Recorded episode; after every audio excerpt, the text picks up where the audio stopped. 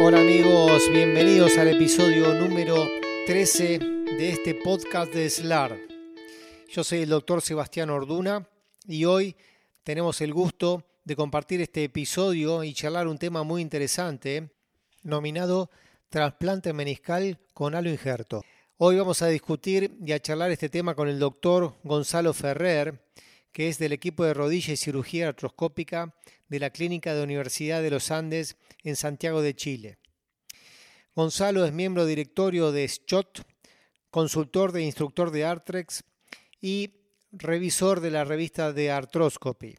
También es faculty de la AO y ahora le quiero dar la bienvenida en nombre de toda la comunidad SLAR a Gonzalo.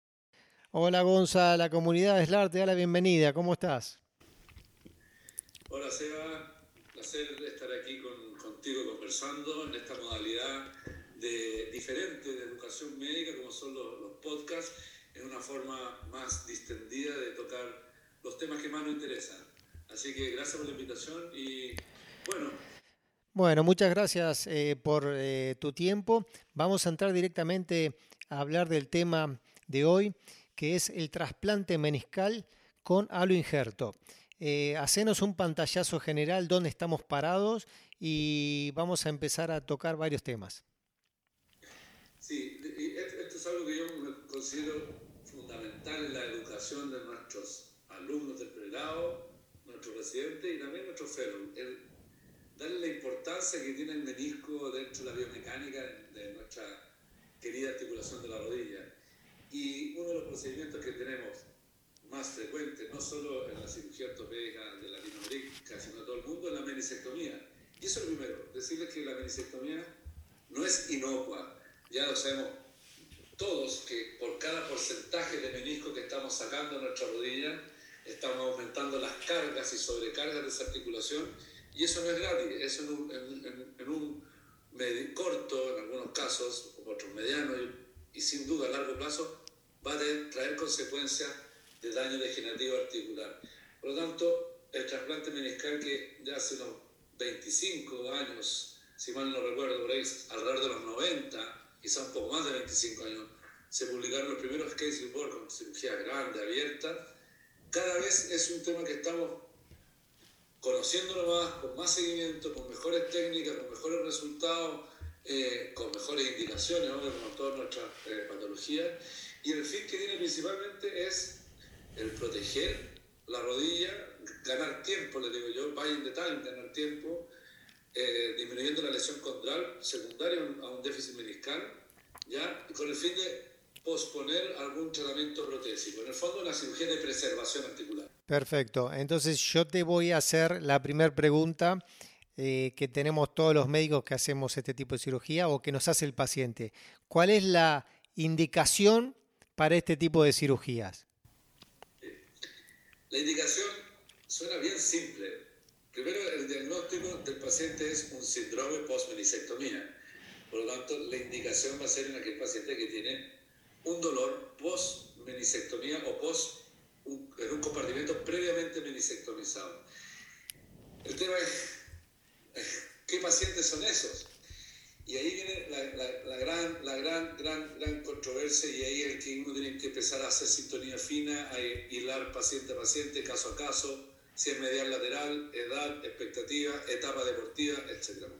Pero sí te voy a hablar de requisitos. Primero los requisitos que sea un paciente, tú y yo sabemos lo que significa decir relativamente joven, yo digo menor de 50 años. ¿ya? Sin embargo, uno se puede tirar más arriba. Los ideales son pacientes más jóvenes pero hasta ahí tenemos evidencia suficiente con seguimiento de hasta 10 años con, resultados favorables. Ese es uno de los requisitos. El siguiente requisito es que tenga el mínimo daño condral posible, ojalá no más allá de un grado 1 o 2, pero también sabemos tú y yo que hacemos cirugía a veces de salvataje que existen excepciones. Pero sin duda una rodilla estable y una rodilla que esté bien alineada. Después todo el resto, como pasa en otras, en otras eh, diagnósticos, en otros tratamientos que son de cirugías más, menos frecuentes, uno va definiendo caso a caso. Ahora, la pregunta que te hago es también la que recibimos eh, de los pacientes. Eh, a mí me sacaron el menisco, eh, tengo dolor, entonces necesito un trasplante de menisco o está, estaría indicada una cirugía trasplante de menisco como profiláctica? Es una, buena pregunta. Y, yo digo, esta, historia la, comencé yo masticando, de otra manera, cuando estaba en, en, mi fellow en Barcelona, ya por el fines del 2009, 2010, principio del 2010 estuve ya, hasta pasar desde el 2009, donde comenzaron los sustitutos meniscales. Yo creo que tú lo haber escuchado. Estaba el CMI, que era de colágeno, y el Actifit, que apareció en esa época en un grupo europeo que era de un poliuretano. Eh, y mi jefe, que era John Carlos un gran amigo, que siempre lo menciono, que fue uno de mis motivadores en esto, él, junto a otro grupo de, cirujanos eh, europeos, empezaron esta experiencia con el Actifit. Y una de las primeras cosas que dijeron fue no hacerlo profiláctico, pero no te niego que uno tenía pacientes que le operaban un ligamento cruzado, a veces le sacaban un, buen pedazo de menisco lateral y te dan ganas de inmediatamente ponerle algo ahí. ¿Por qué parto con esa historia? Porque el Actifit fue disminuyendo su uso por distintas razones, no porque no resultara, sino por otras razones. Y siempre me quedo dando la idea de esto preventivo, además que los pacientes, tú claramente lo dices, te lo preguntan. Afortunadamente, a pesar de ser la cirugía más frecuente de nuestra especialidad o de, la traumatología, no todos terminan en un gran dolor intratable. Primero porque a veces, afortunadamente, son resecciones pequeñas, ¿ya? y es verdad que hasta 15% no pasaría nada o no mucho. Yo tengo un varo importante y si yo me rompo el menisco externo al tener un varo me estoy autoprotegiendo, entonces tiene que ver el alineamiento. Eh, por lo tanto, no son tan frecuentes los pacientes que llegan a este síndrome post pero existen. Y en general, el factor común ya es pacientes que tú debes entender, que llegan con una bolsita con varias imágenes, que vienen pidiendo varias opiniones, que en general tú revisas todas las series de casos publicados, el 90% tiene al menos dos procedimientos previos. ¿ya? Porque ¿qué pasa? Le duele, le sacan otro menisco, hoy tiene daño el cartílago, más menisco para afuera y una microfractura. Entonces, son pacientes que, que no lo han pasado muy bien. Por eso cuando te hablaba del paciente ideal, era ojalá que uno llegara precoz. Entonces, profilácticamente no está indicado, no porque no vaya a resultar, sino porque no, no, no llegamos en ese momento el paciente. Y segundo, ¿sabe? Un procedimiento que en nuestra realidad latinoamericana no es fácil de realizar porque no todos tenemos acceso a banco tejido, ni del mismo país, o de comprar en Estados Unidos o en otro lado.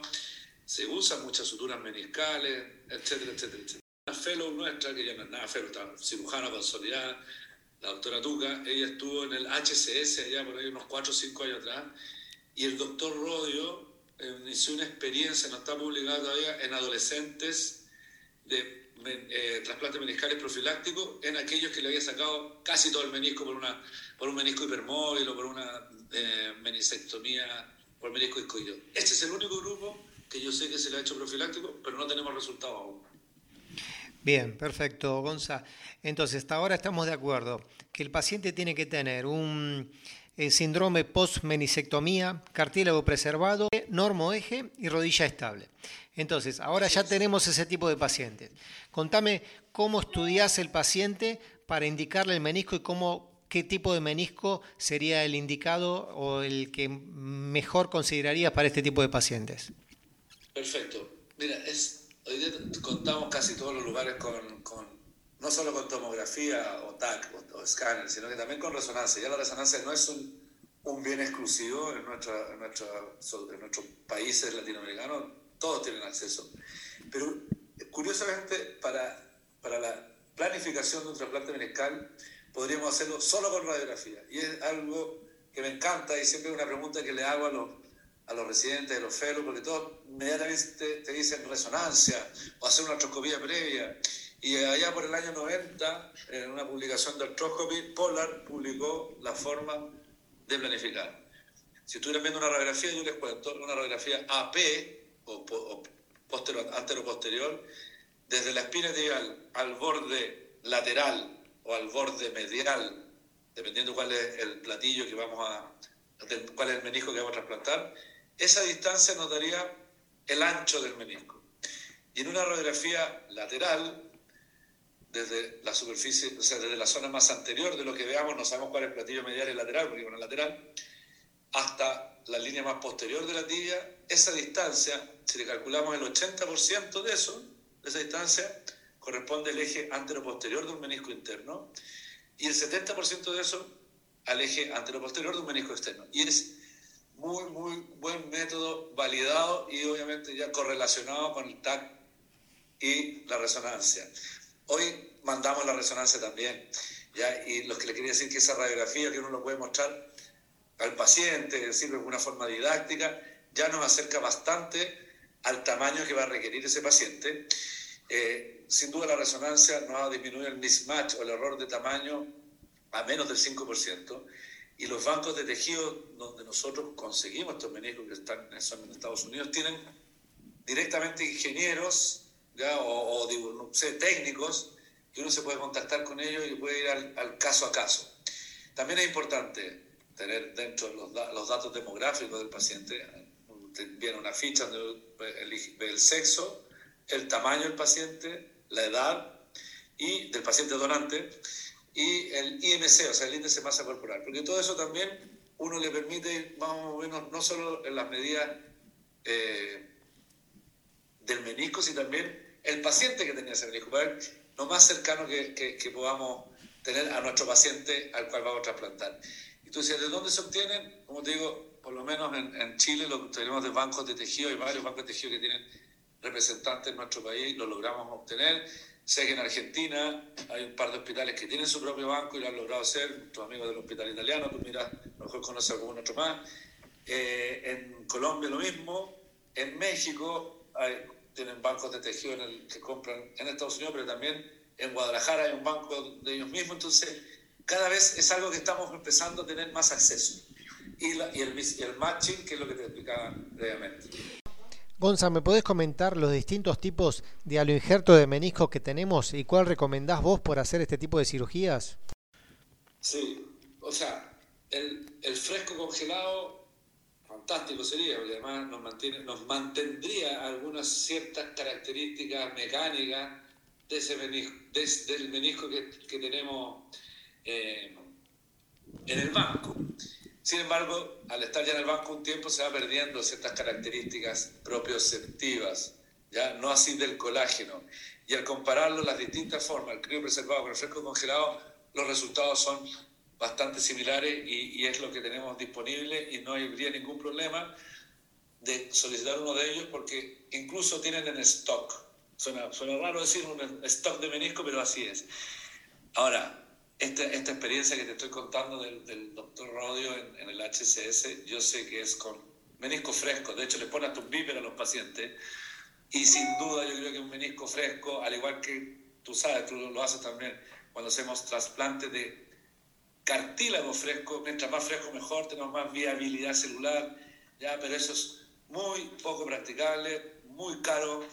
Eh, la vez que yo lo hice para un cartílago, no, lo hemos hecho más de una vez, pero las veces que lo hemos hecho un cartílago fresco, por ejemplo, la logística que hay desde el Banco de Estados Unidos a un aeropuerto que tenga conexión en Santiago, que me aseguran que en 24 horas no han bajado la temperatura, pero no estoy tan seguro. Entonces, para contestarte, crío preservado anda bastante bien y fresco, fresco congelado también.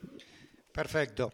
Bueno, ya tenemos entonces el, el paciente con sus indicaciones tenemos el menisco disponible. Ahora contame, ¿qué técnica te gusta? Me encanta esa pregunta porque uno se cuenta que se va poniendo un poco viejo. o no, o grande, no sé. Eh, ¿cómo, partimos como cirujano, querido Sebastián? By the book, ¿cierto? Entonces, vi la técnica mi jefe, le ayudé un montón. Cuando me lanzo a hacer la primera, by the book.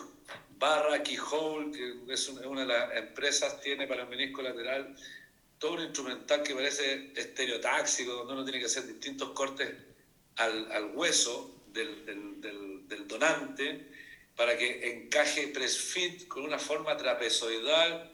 ¿Ya, ¿Ya te das cuenta cómo me voy complicando? Bueno, ese fue mi primero, una barra ósea trapezoidal, que creo, que prometo que lo practicamos previamente, lo hicimos, nos quedó, yo creo que es muy bien. Al momento de introducir el menisco íbamos bien, pero no es tan fácil como sale en el folleto PDF o cuando te lo cuentan en una, en una, en una charla. Entonces tú empiezas, un tema que me apasiona, vas a un congreso, te junta el Grupo Mundial de Menisco, por decir algo así, conversas con los amigos, no, yo ya no hago zapatos, lo hago más, más rectangular.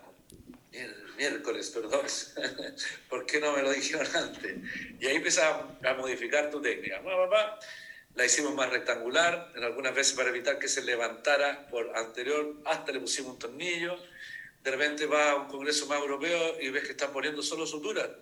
Solo sutura, ¿por qué no le hago solo sutura? Me, parece que hacer mucho más fácil. No, pero el hueso me va a permitir una mejor integración, se me va a extruir menos, etc. Entonces, a, los, a las raíces les, les empecé a dejar un poco más de hueso. Todo bien, hasta que en un menisco medial, tú sabes que cuando la rodilla está más en extensión, el, el tacón o el plaque óseo, al llegar hasta atrás y tratar de dar la, vuelta para meterlo dentro de la tibia, no es fácil. Y tuve un problema en eso también. Tuve un paciente que se nos integró perfecto el menisco, todo el cuerno posterior, cuerpo, cuerno anterior, plaque anterior, pero tenía un pedazo de hueso atrás que le molestaba la flexo-extensión y tuvo que entrar a sacarlo. Resumen, afortunadamente hace unos tres o cuatro años, cuando ya, cuatro años, a ver, 2017, cinco años ya, mira, la pandemia se nos, como nos borró uno, cuando decidí que iba a hacer solo sutura por varios temas con la...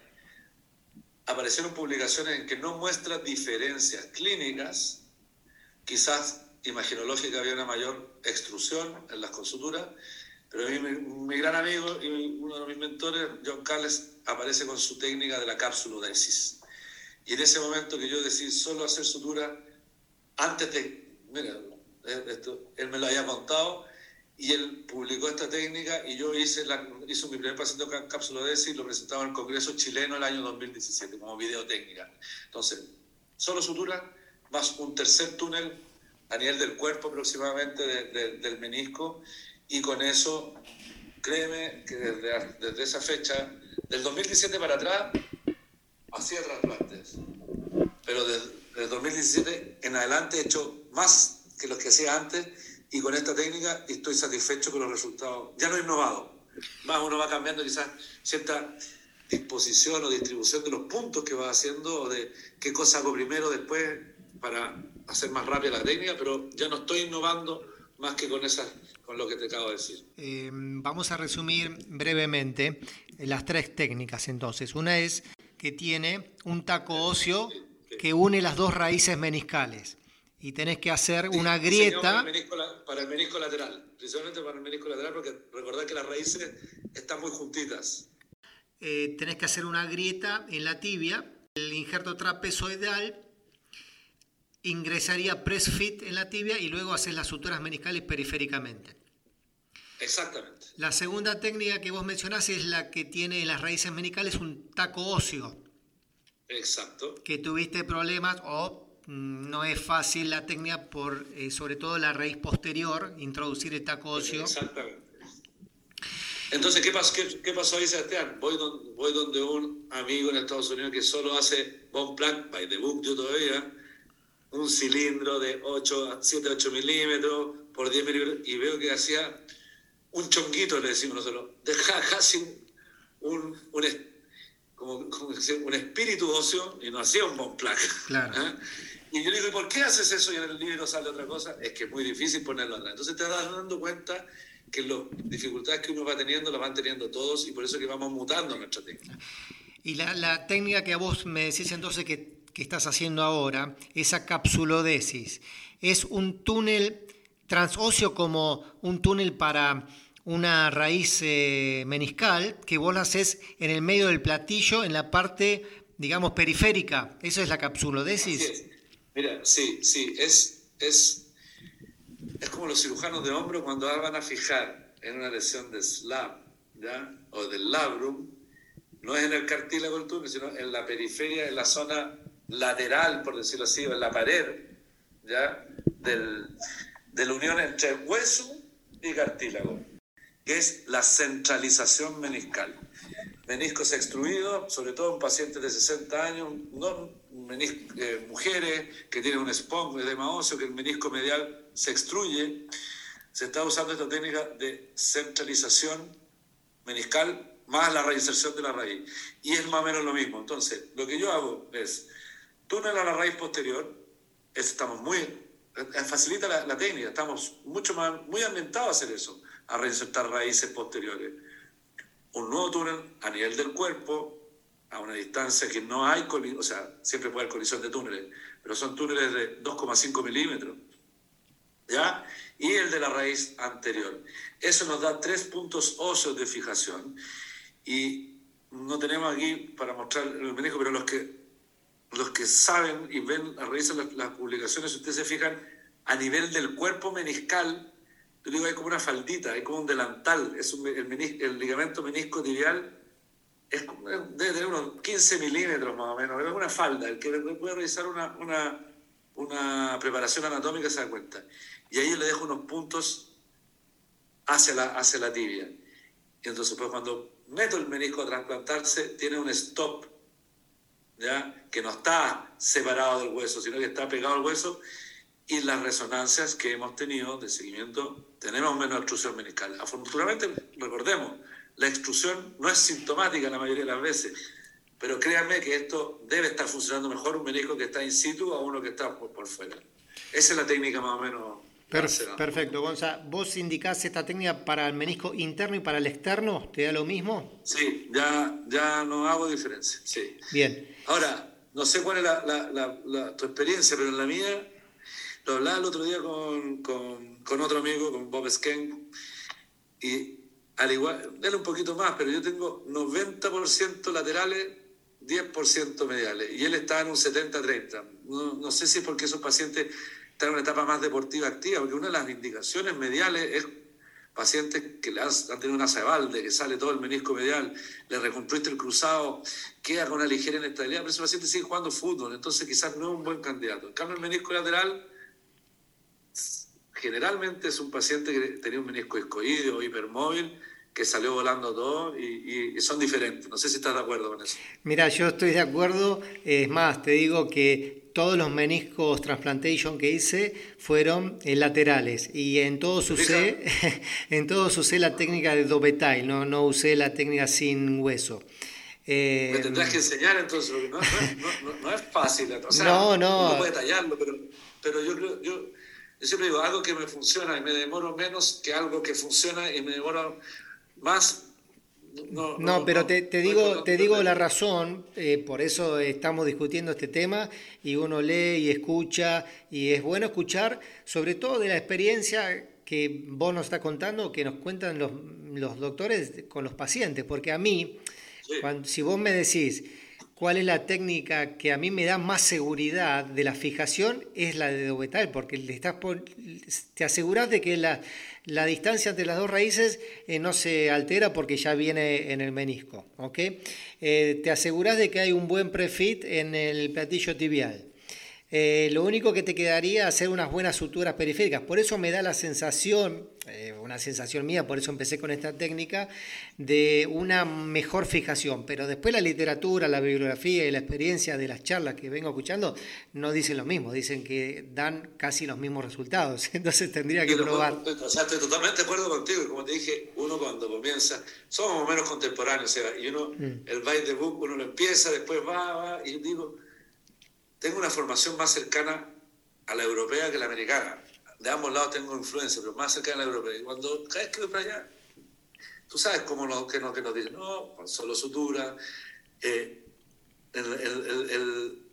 además que se la trae una empresa y no siempre teníamos el instrumental para poder mm. hacerlo. Entonces tuvimos que ir modificando. Sí.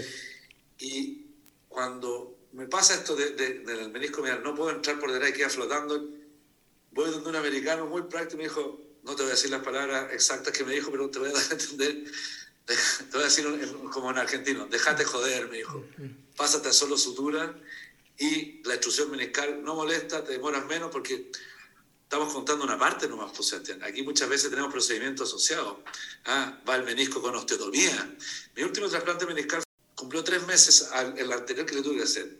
Osteotomía, porque tenía un valgo, poco, poco algo, pero, pero ya lo hice más profiláctico, más un OATS, más el, más el trasplante meniscal. Entonces, si estamos alargando la cirugía, eh, también trae sus complicaciones. Y como te decía, la sutura meniscal, me, o sea, solo sutura me, me, ha dado resultados, me tiene contento como, como está la técnica, me, siento cómodo. Y cuando nos vienen a ver o llega el FELU, rápidamente se, se puede subir a la, a, a la, moto de esta técnica porque sabe hacer raíces meniscales, claro, sabe hacer sutura all inside, claro, sabe hacer sutura fuera adentro, claro, entonces es más reproducible y eso también es importante en nuestra especialidad.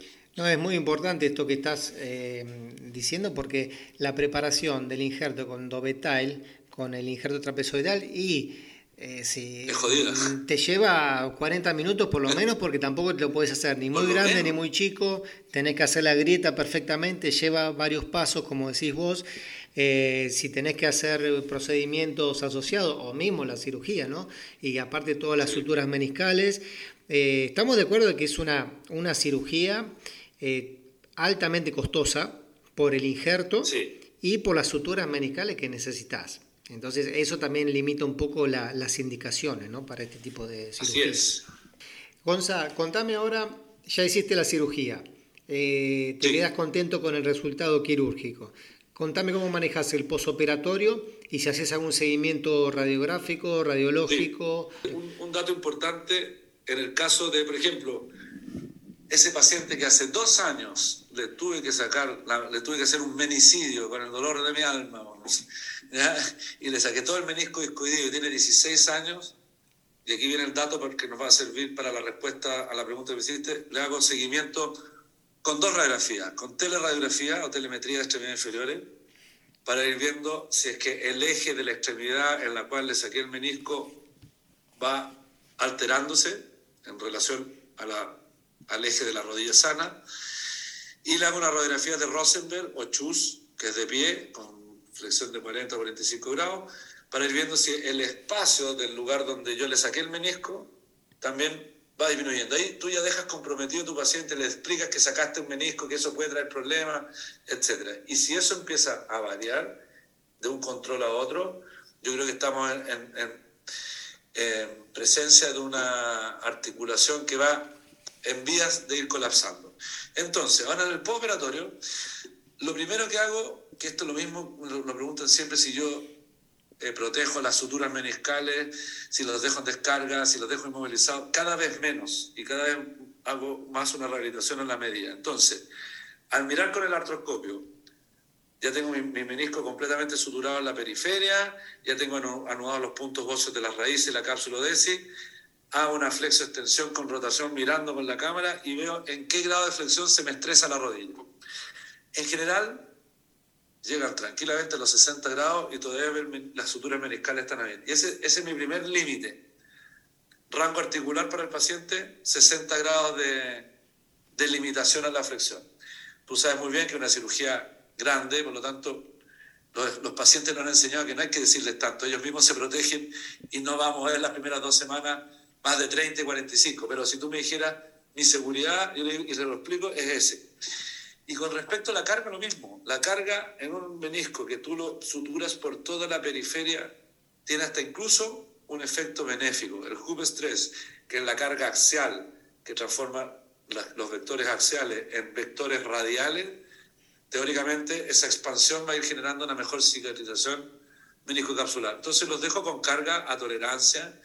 Digo, relájate dos semanas, usa los bastones, según como tú, como tú te sientas, pisando huevos, le digo, ta, ta, ta. pero soy bastante más permisivo cada vez más. Ya, mi idea es la sexta, sexta, octava semana, dejarlo sin ya ninguna limitación de la movilidad, mucho ejercicio cuádriceps, mucha parte, mucha contención emocional, la mano del hombro es, básico, que pase las primeras dos semanas la inflamación, los veo seguido, les explico que es un procedimiento grande, eh, les duele, ¿ah? y no les duele el menisco, les duele la cantidad de puntos que sienten ahí en la rodilla, no les duele ni la osteotomía, no les duele ni los túneles en la tía, les duele la zona menisco capsular, porque uno pone mucho punto, tú lo sabes. Entonces calmarles eso, es calmarles eso en la primera etapa. Más que la rehabilitación, los pacientes, yo me he dado cuenta que, entre comillas, se rehabilitan solos. Saben cuándo ir aumentando el rango, saben cuándo eh, su rodilla va a resistir la carga. Pero eso es mi receta, más o menos. No sé si, queda un poco claro. No, clarísimo. Em, te quería preguntar, eh, no, tal vez no tanto tu, tu casuística, pero en la casuística, eh, en la bibliografía, ¿qué incidencia de rerupturas o de fallas de meningeal transplantation? yo soy, mira, es alta. Uno tiene que decir a los pacientes que la, literatura dice hasta un tercio. Ahora, al igual, al igual que las prótesis, ¿cuándo se considera fracaso? afortunadamente de ese tercio, muchos son retoques, entre ellos hacer una eh, reparación de un menisco que se rompió o algo que quedó sobrando, etc. Otras veces son retiro de la placa cuando hiciste una osteotomía. Eh, y he disminuido esas reoperaciones. Pero ese paciente que te conté del, del menisco medial terminó en una prótesis total y uno que hicimos hace como cuatro años, que era un, ese era muy salvataje, ese tenía una artrosis grado 4, era médico, y yo le dije, para mí no estás para trasplante meniscal, y él me dijo, no, pero juguémonos la. Anduvo bien seis meses y terminó en prótesis uni. Terminó una prótesis uni, lo operó un amigo, y, y es, como te digo, hasta un tercio. Afortunadamente, de ese tercio la mayoría son cirugías de retoque, y las que no ya son en la etapa que terminan en una, en una prótesis unicompartimental o algún procedimiento mayor. Bien, ¿vos crees que el menisco se incorpora, se termina incorporando a la rodilla o siempre está fijo por las suturas que le hacemos? Maldita tu pregunta. Podemos leer mucho, pero quiero escuchar tu, tu versión. no, lo que yo creo, lo que yo a lo que le tengo fe, lo que pretendo, no, es, verdad. No, sí se incorpora en la unión menisco-capsular. Yo sí eso me he tocado hacer con luz, con luz y efectivamente hay zonas en que ya la sutura da lo mismo. Sí se incorpora en la, inserción de las raíces, yo estoy, estoy convencido de que sí, pero que funcione netamente como un menisco, como, para mí el menisco es una estructura extraordinaria congruencia, propiocepción, lubricación, ya lo sabemos, no vamos a detenernos en eso. Pero aquí estamos solamente poniendo un espaciador que produce amortiguación, pero nos falta propiocepción. Y eso si bien el paciente lo entrena eh, y lo va, lo va adquiriendo con el tiempo, yo creo que estamos metiendo, poniendo algo entre medio para ganar tiempo. Yo, ¿saben una cosa? que aquí puedo dar un tip. Yo, para lograr convencer a las aseguradoras, para que, porque no es fácil financiar esto, yo les he dicho que esto es una prótesis biológica. ¿ya? Y la prótesis biológica, nadie me puede decir que no lo es. ¿Es una prótesis unimetálica? No, ¿cierto? Es, es, es, es, algo que va entre medio de una articulación de características biológicas, sí. Y al poner prótesis biológica he logrado que muchas veces tengan cobertura los pacientes. Y la prótesis biológica es lo que ahí la, la, respuesta a tu pregunta. Es nada más que eso, algo que estábamos poniendo de espaciador, en algo que ya nos falló. Uno tiene que aprender que hay batallas perdidas y eso también hay que transmitirse a los pacientes. La clave del éxito en los pacientes es el manejo de las expectativas, ¿ya? Y también las del doctor. Así que esa, esa es mi, mi, mi filosofía actual con respecto a eso. Perfecto, Gonza, clarísimo. Bueno, yo creo que hemos tocado ya todos los temas. Quiero que me hagas las, las últimas consideraciones finales de este tan interesante tema y que va a dar mucho para hablar durante muchos años. Bueno, gracias Seba la invitación, me encantó, los felicito. Esta es una tremenda forma que llegó para quedarse en cuanto a educación, porque es, más cercano, uno puede contar cosas que no las ve en las charlas, no las ve en los libros ni tampoco en el aula. Entonces, los felicito, los insto a seguir, te felicito a ti, un tremendo esfuerzo, así que me, encantó. Y es que uno tiene que ser responsable cuando habla de estas cosas, porque uno puede hablar de técnicas, trasplantes meniscales, que lo escucha, va a querer hacerlo inmediatamente, no, uno tiene que contar la posta, como dicen ustedes los argentinos. Bueno, para ir terminando ya y cerrando la, este tema tan interesante, y que es uno de los eh, técnicas quirúrgicas que me apasiona dentro de la especialidad de la rodilla. Recordarle a, todos los que estén eh, iniciando su carrera profesional dentro de la eh, especialidad de rodilla es que la menisectomía no es inocua. ¿ya? Cada vez que sacamos un, un menisco, un porcentaje de menisco, no es gratis y eso algún problema le va a traer a esa rodilla. Es cierto que hay ciertas volúmenes de resección que pueden no traer ningún problema, pero hay otros que sí. Y eso explíqueselo a los pacientes, esos mismos pacientes, ustedes síganlo con radiografías de Rosenberg y eje para ver si es que va variando en el tiempo y ustedes incorporando al paciente en, esa, eh, en ese seguimiento van a darse cuenta que eh, ellos lo entienden bien y, y, se sienten parte de todo este proceso, etcétera. Esta técnica es muy, muy divertida, le digo yo, muy entretenida, pero es demandante, requiere bastante entrenamiento, pero eso no quiere decir que no la pueda hacer un cirujano rodilla con experiencia. Debe manejar técnicas de reinserción de raíces meniscales, debe manejar técnicas eh, all inside, inside out y outside in de reparación meniscal. Eh, debe saber en qué momento complementarlo o no con otras técnicas como ligamento cruzado u osteotomía, pero como todas las cosas, lo fundamental es hacer la correcta indicación. Eh, los resultados que tienen las, las trasplantes meniscales son prometedores, ¿ya? Y tienen un seguimiento cada vez más largo eh, con una sobrevida no menor. Depende de las series, depende de las técnicas, depende de cuándo se empezaron a evaluar cuáles son los resultados que vemos en la literatura, pero yo les puedo decir que una técnica prometedora, nuevamente insistiendo en que la indicación es fundamental y el manejo de las expectativas también. La rodilla debe ser estable y debe estar alineada y si no es así, debemos llevarla a esa condición. Eh, ¿Cuál técnica? Como lo decía en, el, en, esta charla, eh, hoy día yo uso solo suturas más una más una adicional que la cápsula DESI y si revisamos la literatura las diferencias no hay significativa entre una u otra. Y creo que en un futuro cercano ya tenemos que estar cada vez más cerca, valga la redundancia, de la regeneración de tejidos con terapia celular. Y esto ya sea asociado a, una a un escáfolo, a un andamio de impresión 3D con células incorporadas a este tejido. Nuevamente agradezco la invitación, me lo pasé muy bien. Creo que, como decía, es una excelente forma de hacer educación médica, charlando un tema con, entre expertos, semi-expertos, pero lo importante es charlar, contar la, las cosas que no vemos a veces en un, en un, texto escrito, las cosas que no vemos en un trabajo publicado eh, y que las podemos eh, contar y transmitir de esta manera. Un abrazo a todos y estamos en contacto. Gracias Gonzalo y espero que todos los hermanos latinoamericanos de la comunidad SLAR hayan disfrutado de este episodio número 13 del podcast de SLAR. Sebastián Orduna.